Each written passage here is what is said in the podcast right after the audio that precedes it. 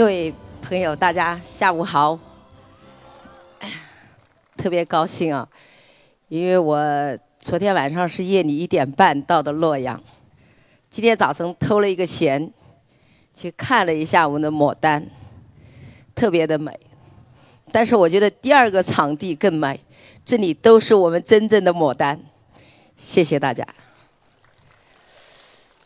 嗯，怎么说呢？今天的主题是女性领导力。上午的课我没听到，但是下午听到两位可以说是我们心目中的偶像啊的讲话，还是令人非常感慨。说实在话，在战争年代，有多少无数的英雄打下了今天的天下，能让我们在这样一个和平的时代，来充分的让我们在这样的一个美好的时代，尽情的发挥。我们的智慧，所以我觉得当下我们更应该有勇气、有能力去担当，让中国成为世界上最美的国家。话从哪里说起呢？嗯，大家都知道，一讲格力就知道董明珠，讲董明珠知道格力。所以我想，中国制造到今天。我为什么要有这样的？在去年九月份提出来要让世界爱上中国的这样的一个论坛，我总觉得我们在当下的这样好的时代，并不是我们个人的英雄而创造了财富，是整个一个社会给了我们的平台和机会。确实，中国制造在世界上很长一段时间。都是低值低价的代名词。我曾经在中东，有经销商跟我说：“他说董总，我给你提一个建议，虽然格力很好，但是你能否打上泰国制造？因为在我们这里，中国制造给人们的印象就是低值低价，质量不可信。那么这样的一个大国，和一个小小的泰国而比。”而在世界上人们的心目当中，我们却比不上一个泰国，我觉得是一个很丢脸，也是不应该的事情。那我们就要反省一下，改革开放这么多年，我们干了什么？我们应该干什么？我们未来要做什么？确实应该去重新思考。中国是一个大国，制造大国，出口的产品非常之多，但。那不是我们的技术，不是我们的工艺，特别是在去年，整个社会上普遍讨论的一个问题就是马桶盖事件、电饭煲事件。有人后来说我们的国人不爱国，为什么到国外去买产品？你们这些人不爱中国，错。如果说这些国人、消费者不爱中国，那是因为你这些制造者没有爱国的精神。刚才我们贺大姐讲，人要有信仰，但是我们很多的企业在这样的一个很好的机会给我们的平台的时候，我们更多的想到的是什么？我认为更多人想的赚钱是第一位，而社会责任并没有摆在第一位。这就是我们中国制造最终被别人认为是低值低价的代名词。今天，马桶盖事件、电饭煲事件，是我们过去的不诚信的行为在买单。今天其实有很多的企业质量已经在发生变化，但为什么还没有得到别人的尊重？就是因为我们的过去的不诚信所带来的结果。所以那天我很自豪地说，马桶盖可以到国外买，但是世界上最好的空调在中国买。那因为有了格力，所以我觉得一个企业只要你愿意付出，你愿意有一种吃亏的精神，你就一定能赢得世界对你的尊重。而往往在这个过程当中，当然你说你董明珠，你在这里说什么啊？你不赚钱，你一年的利润一百几十亿，那你怎么赚那么多啊？我讲的是两个概念，一个就是我们为了赚钱去做一件事，另外一个是为了改造这个世界去做一件事，可能我们都会有同样的结果，但是有的结果是三年昙花一现，但是格力它是一百年的企业，我们更多的是用诚信来打造一个企业，更多的是用诚信打造一个社会，这才是我们的真正的一个人存在的价值所在。当然，我们现在已经没有战争年代，但在和平时代，更加要重视的就是诚信。在今年政府报告当中。提到了工匠精神，我觉得工匠精神其实并不难，最难的是我们的心态。如果你有了好的心态，你的工匠精神一定能够保留下来，你的工匠精神一定能让中国制造走上世界。但是我们今天很多企业已经认识到这样的问题。所以我们在努力的什么改变自己。前段时间有一个媒体的记者，他从中东回来，他就问我，他说：“董总，你告诉我，你们格力哪里卖的最好？”我说：“中东。”他说：“是的，我刚刚从中东回来。他在迪拜那个地方有一个三百七十家的一个大型的贸易商场，那里基本上都是格力空调。”他说：“我也觉得好奇，我就问他们：你们为什么要选这个品牌？因为他觉得很自豪，在那里能看到自己的品牌是中国的品牌。他说：因为我们这里有七个月的时间都是高温的时代，只有这个产品能满足我的需求。这就是诚信的代价，这是诚信的结果。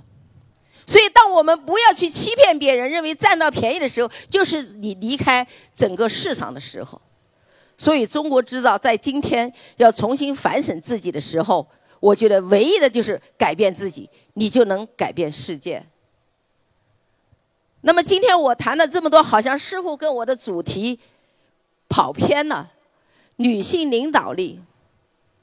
但是，我觉得并没有偏，为什么？我们今天都是女同胞坐在这儿。但是我们在讨论女性的特点的时候，我觉得可能我们就把自己看低了。在这个互联网的时代、大数据的时代，已经摆脱了过去体力劳动的时代，所以我们更多的是智慧，是良心，是你的诚信，是你的道德来决定你是否成为一个赢家。所以我觉得在性别上已经没有差别。尽管我们可能在不同的领域里面会有性别的需要的不同，但是不等于我们的性别被受歧视。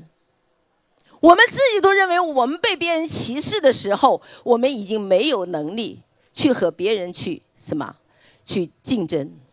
所以我们首先要竞争的、解放的是我自己。当然，格力大家都知道，我觉得很多人说：“哎呀，董明珠。”啊，你是我们心目中的什么女神了？哎呀，很多，但是我想了半天，后来我说不对，我就是一个做空调的，我一定要把空调做成极致。我不是什么所谓的女神，也不是什么明星，我只是心目当中创造我的消费者。我一句口号是让世界上七十亿人都要用上中国的格力皂，这就是我的梦想。所以一个人。有梦想，才有未来；有追求，才能美满的度过你的一生。其实，我们人的真正的财富，不再是你有多少钱，你真正的财富是因为你改变了他，因为你的存在，别人感觉到他得到了改变，这就是我们存在的价值。如果我们简单的是为了一份钱，为了一个简单的生活的更的更美好，我说老实话，十年前我到江西的井冈山去过，我当时真的也是特别的感动，那些十几岁的孩子们，在那个时代，他们是无名英雄，他们为了中国的解放牺牲了，连自己的名字都没有留下，他们得到了什么？我觉得他们得到的就是永生，他们的精神震撼了一代人一代人，而我们今天在这样一个美好的环境下，我们还有什么理由不去为社会做贡献？财富是有限的，但人的价值是无限的。我跟他们说，我是一个打工仔，我并不是大家讲的这个企业是我的，我就是一个打工的。但是我格力电器二十多年的时间，我能够让世界这个领域里面，我们站在领导者的地位，我们拥有的专利在中国的整个这个专利体系里面，我们排在全国的第九位。我们创造了无数个世界上没有的技术。按照一般人来讲，空调就是这样，一百多年的企业都是如此。你还要去花什么心思呢？跟到别人跑就可以了。刚才讲的时代一代一代在改变，我们要适应时代的发展，我们要看到人的生存的价值，整个人类的生存，而不是简单的我的这一代的生存。所以，因为我们的思想决定了我们的行为，我们创造了无数围绕着节能环保。就像大家说，雾霾天气来了，干什么？董明珠，你发财机会来了，做点净化器，你就可以发财。我说错，我们是用牺牲了环境，牺牲了未来人类的生存的空间，来换取我今天的利润，是不值得的。所以我们要彻底的改变，就要从自己的产品开始起，做没有污染、没有消耗资源的产品，那是才是对社会最大的贡献。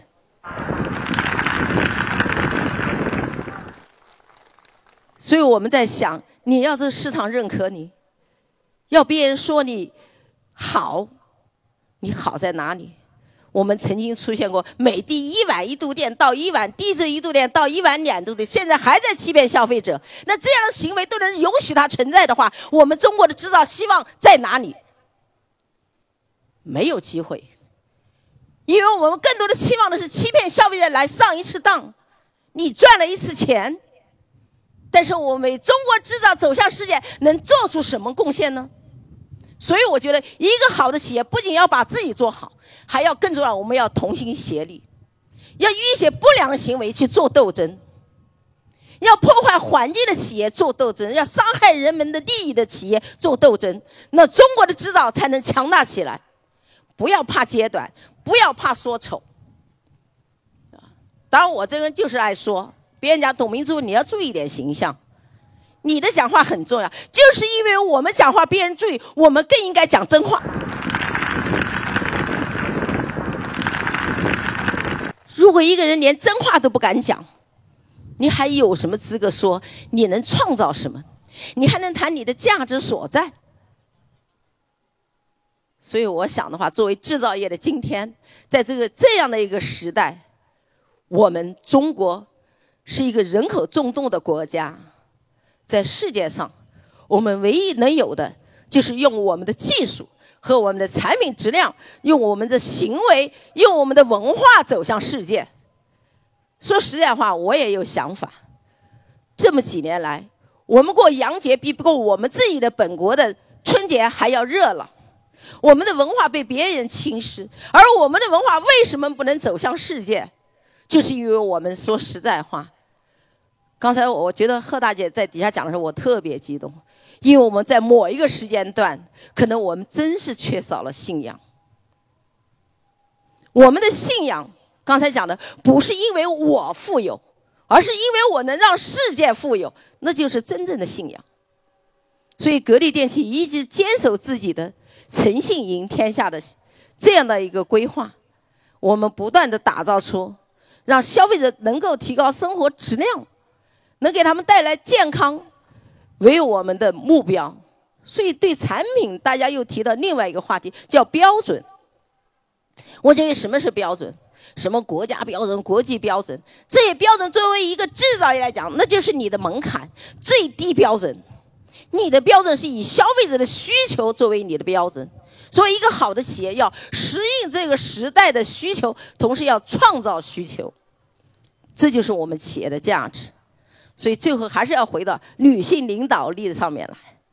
可能大家认为我很有领导力，其实我没有。我只做了一件事：与不良行为做斗争，与天斗、与地斗、与人斗，但是不是与好人斗。啊，我记得在公司，因为给我的时间很短。所以我只想讲一个故事，你们就知道，我们在坚守的时候，我们遇到挑战的时候，最难挑战的是自己的心态。如果你放下，你就一定能成功。我记得九五年我回去当部长的时候，遇到两件事，一个就是那时候空调还有个淡季旺季，夏天都来抢货，因为一车货拉出去可能就赚几十万，啊，所以我有一个哥哥，当时听说我在那里当了部长，哎，我们的经销商就很厉害，他就能找到我的哥哥。然后我哥哥也很激动，打了个电话给我说：“明珠，我马上到珠海来。”我说：“你来干什么？我现在忙的不行。”他说：“我就是来找你的。”他说：“你要给我空调。”我说：“你要空调干什么？”他说：“有人找我啊。”那我说：“给你有什么好处啊？”那随嘴问他一下，他就告诉我：“他说有啊，我帮他拿一百万货就可以拿到两三万块钱。”可能一般人来说，你格力企业并没有受损失。你给谁都是给，那你给你哥哥又能赚到钱，这公司兼顾多好的事情啊！但是我觉得我们不是谈你企业简单的是一个经济上的损失，而更重要的是企业的形象的损失。所以当时我把我哥哥电话就挂了，这一挂就二十年不来往。他觉得这个妹妹太没有人情了，写了一封绝交信，从此没有我这个妹妹。别人说你有那么高的境界，你为什么要这样做？你就是个小部长。为什么这样做？因为当时我觉得经营在我的手上，我的一举一动都会给这个企业在社会上留下印象。如果我通过我的哥哥给别人铺货，那年可能拿几百万，但是所有的经销商都会认为到格力一定是要靠找关系。何况我还是一个小小的部长，带领这一帮人，你都这样做，别人都以你为榜样，你的企业还可能在市场上、在社会上别人信任你吗？所以当时我把他电话挂完，马上通知那个经销商，我说你打电话给我哥哥了，他说是啊，我说你给我哥哥这个电话，现在我通知你，停你的货。他傻了，他说没有想到会有这种结果，结果我叫他写一个检讨书给我，从此不准找我的家人，才可以给他发货。所以停了半个月，他就这样子到一年下来做了接近八千万。看起来这是一个小事，从法律上，从从哪个角度，我董明珠都没有违法。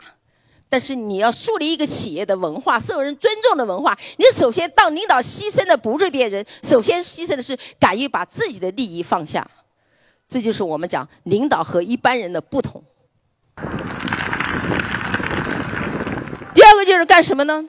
你要敢斗，怎么斗呢？普通老百姓、一般的员工，你跟他斗什么？他又没权。对吧？跟谁斗啊？我跟老总带来的人斗，因为他从广西带来人在这里影响了一大片，别人不敢得罪他。他认为他是老总带来人，谁得罪他就等于得罪了老总，所以没有形成一个很好的企业文化。那我就要拿他斗。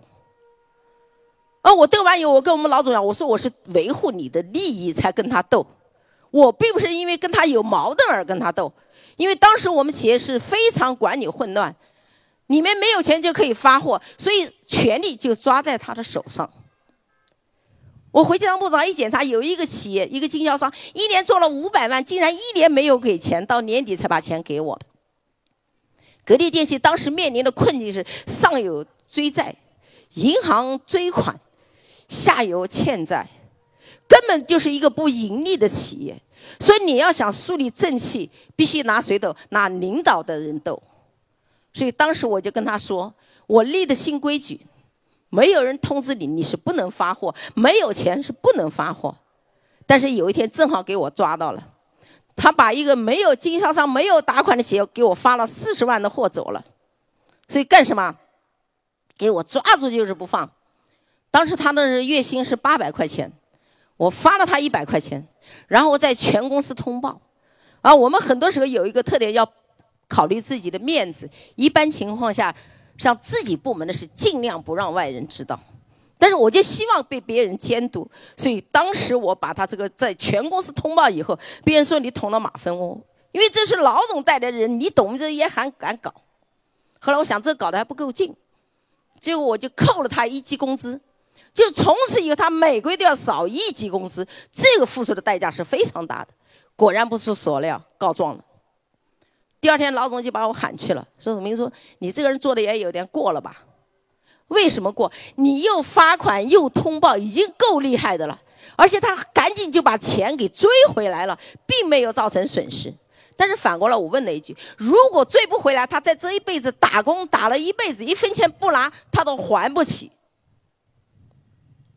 当然，我们不知道后来是几千块钱一个月了，那是仅仅是八百块钱。第二个，我说我为什么要这么严厉的处罚他？因为是你带来的人。往往我们的领导在上面根本不知道底下发生了什么变化，而底下人扛着虎皮到大旗的行为太多，所以我就一定要收拾他。除非你不给我干，我就还搞销售去。如果要我坐这个位置，我就这样干。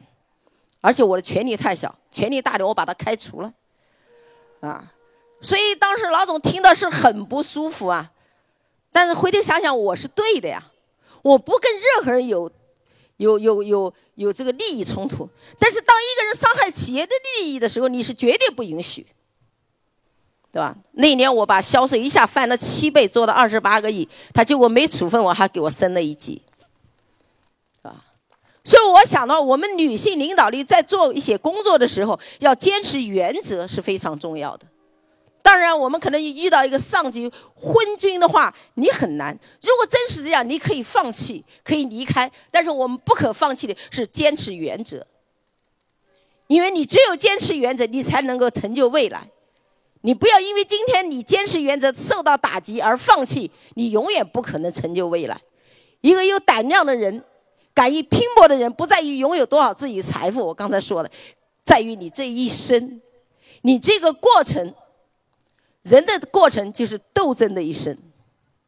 我们天天去改变，你要去改变别人，要改变自己，改变自己才能改变别人。所以我觉得今天因为时间的关系，呃，我也不能更多的去说。但是我相信，今天刚才说的，早晨看的是玫瑰啊。这个这个牡丹园里面的牡丹花，但今天在这里看到这么多女性，我说这里的女性才是真正的牡丹，是我们中国的牡丹。我相信今天在座的女性一定为中国的未来的建设和发展，让我们中国走向世界。我相信我们每一个人都会贡献自己的力量。谢谢大家。